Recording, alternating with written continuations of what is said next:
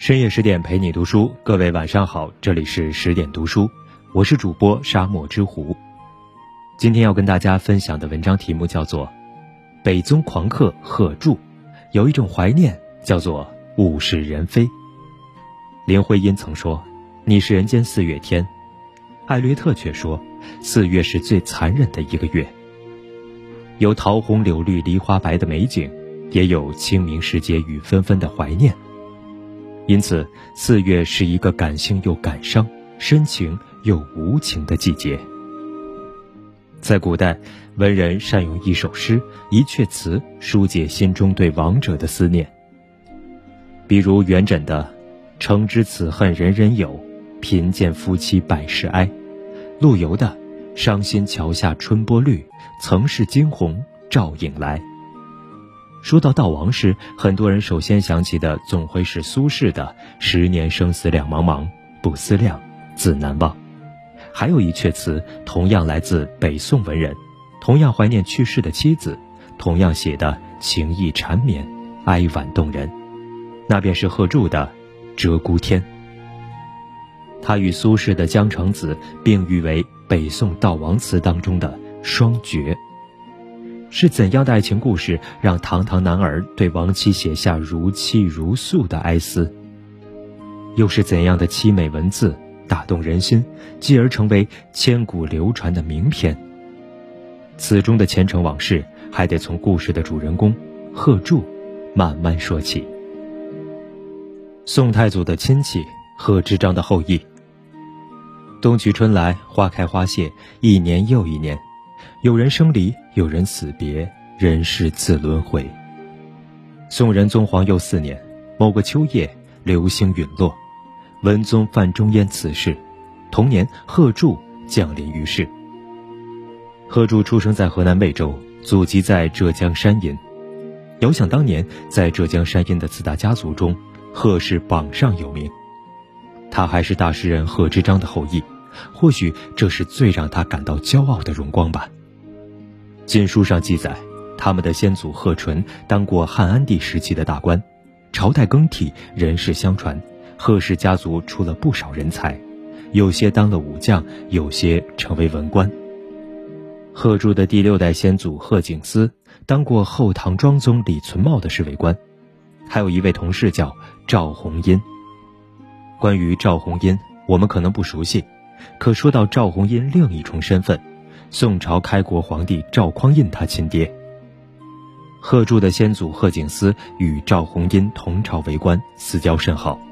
后来贺景思把女儿嫁给了赵红英的儿子赵匡胤，也就是说，贺铸的第五代先祖是宋太祖的结发妻子孝惠皇后。皇亲国戚，王孙贵戚，这般煊赫的家族背景够显摆的。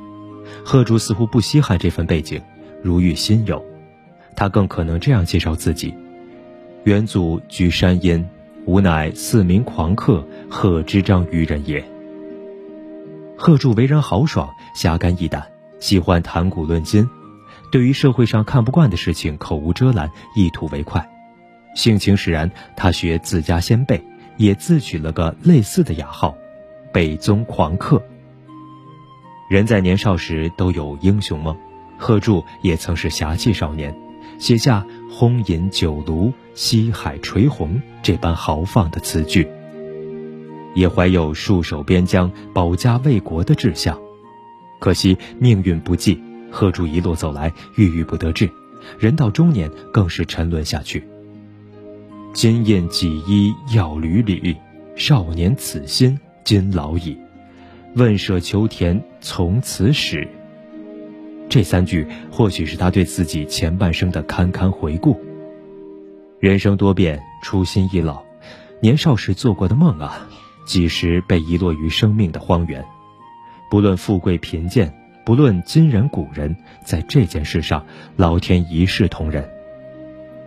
男人的长相和才华成反比，男人的长相往往和他的才华成反比。此话出自一位企业家之口。这位企业家也用自己的传奇证明了这一点。贺铸似乎也验证了这句话的正确性。他长得很丑，《宋史》中说他长七尺，面色如铁，眉目耸拔。陆游在《老学庵笔记》中对这位同时代文人的相貌用了内容丰富的三个字：“貌奇丑。”因为其貌不扬，贺铸还得了“贺鬼头”的外号。到底有多丑呢？大家去想象吧。年轻时候的他，一边做着驰马走狗、刀光剑影的英雄梦，一边品诗论词，书无所不读。据说在宋代读书人中，就数量而言，排第一的是苏轼，第二轮到贺铸。作为诗礼传家的贵族后代，贺铸左手持剑，右手握卷。宋代词宗李清照眼光挑剔，有些大家都入不了他的法眼。他在词论中评章百家，认为柳永的词俗不可耐，王安石的文不值一读，苏轼的词作也不过尔尔。但他赞赏贺铸，认为他悟得词中三味，他的词才算得上真正的宋词。苏门四学士之一的张磊也对贺铸的才华称赞有加：“胜利如尤金，张之堂；而妖艳如揽强，诗之媚。”幽洁如屈宋，悲壮如苏黎。贺铸自己呢，也对自己的文学才华充满信心。这样的贺铸让我想到当代诗人余秀华。老天派给他破败的皮囊，又赐他写作的才情。他明白这是上天给予的补偿，给了你这个，就不再给你那个。有人问：如果用你的作品和才华换取健康美貌的身体？愿意吗？他的回答是：不愿意，因为不想庸俗过一生。人生路漫漫，失之东隅，又收之桑榆。上天对每个人终将公平起见，以便达到生命的平衡性。芸芸众生来来往往，漂亮的皮囊千篇一律，有趣的灵魂万里挑一。贺铸同样如此，长得寒碜，名气不够大。可他的才华得到当时和后世的高度赞誉。我很丑，可是我很温柔。十七岁那年，贺铸仗剑出门，勇闯天下。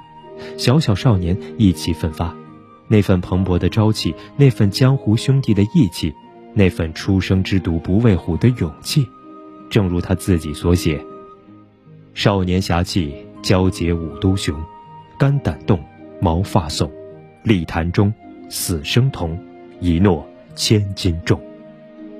在生死与共的好兄弟当中，有一人叫赵克章。这个赵克章来头不小，他曾祖父是宋太祖的四弟赵廷美。贺铸和赵克章意气相投，又都有皇族后裔的身份，两人颇有英雄惜英雄的意味。后来，赵克章把自己的掌上明珠嫁与贺铸。我很丑，可是我很温柔。这句歌词唱出了一些男人的心声，比如王小波，他给妻子写下很多情意绵绵的话语，其中一句是：“想起你，我这张丑脸就泛起笑容。”贺鬼头也是如此，他把美妻比作玉芙蓉，用诗作寄取婚姻里的甜蜜。更服压蒸暑，细菌弄弦缕。乌替百节裘，如剪加弥补。劳问汝何为？经营特先妻。复工乃我职，一日安敢惰？炎炎夏日，玉芙蓉端坐窗下，为丈夫缝补冬天的衣裳，一针一线，她缝得很细致，汗水不时滴落下来。贺铸看在眼里，疼在心里，便劝他：“我的夫人呐，天气这么热。”你好生歇着，这都是冬天的衣物，不急于一时。赵夫人却说这是她的分内事，不敢怠慢。她一边做手上的针线活，一边跟贺铸闲聊家常。她说：“夫君啊，我听说有一户人家，眼看着女儿要出嫁了，父母才想起为她治疗疾病。这些虽是冬衣，等到想起要穿时才缝补，那就晚了。现在天气正好，等天凉了。”做起针线活，人也缩手缩脚。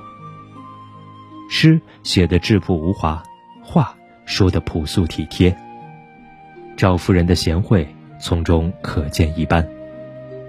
婚姻中让人铭记一生的，除了仪式感很强的重要日期，也包括细水长流的涓滴时光；除了玫瑰和烛光烘托的纪念日，更值得品味和珍惜的，或许是柴米油盐的小日子。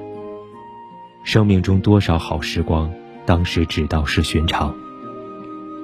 有一种怀念，叫做物是人非。匆匆几十年，不过一晃而过。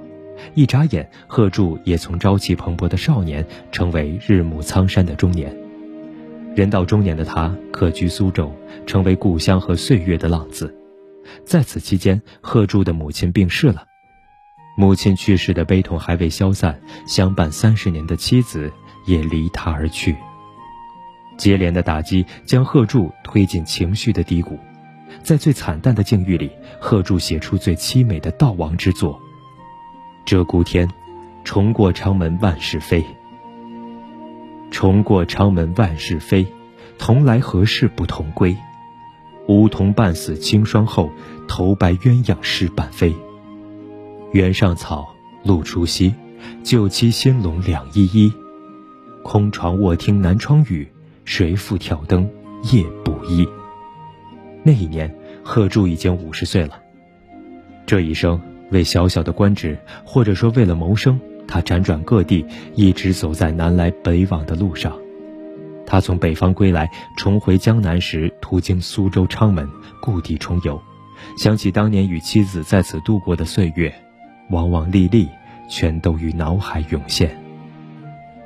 姑苏还是这样的姑苏，生活却已变了模样。他一边踽踽独行，一边在心里质问苍天。既然让我俩有缘相遇相爱，又为何不能成全我俩相伴终老呢？梧桐半死，鸳鸯失伴，这在贺铸眼里实属人世间最悲凉的事情，就和自己的遭遇一样。他来到曾经的寓所门前，徘徊着不愿离开。他又前往妻子的坟前，一个人久久哭立。深夜，贺铸躺在床上。身边是空出的半张床铺，他听着窗外雨声，脑海里回放起往日的场景。灯火下，妻子安静地坐在那里，低着头，他在缝补衣裳。他和他闲闲絮语，说着白日里的事情。回想起来，那真是温暖的灯火，温柔的侧影，温馨的家常。这就是贺鬼头贺柱的爱情故事，平平无奇，温情脉脉，却又情真意切，感人肺腑，就像现实中的很多夫妻一样。不知道为何，读完这首悼念妻子的词，我突然想起当下流行的歌，忍不住在心里哼唱起来。我吹过你吹过的风，这算不算相拥？我走过你走过的路，这算不算相逢？人生来来往往，不过是随缘邂逅，各种冷冷暖暖，却必须自己承受。有人说，逝去的人如果被遗忘，那才算真正的死亡。只要我们为之怀念，离开的人便依然活在我们心中。生死之间，咫尺天涯，有一份深情的怀念，叫做物是人非；有一种真挚的祭奠，叫做念念不忘。就像贺铸的词。与人生故事。好了，这就是今天的十点读书。更多美文，请继续关注十点读书，也欢迎把我们推荐给身边的朋友和家人，一起在阅读里成为更好的自己。我是主播沙漠之狐，我们下期再见。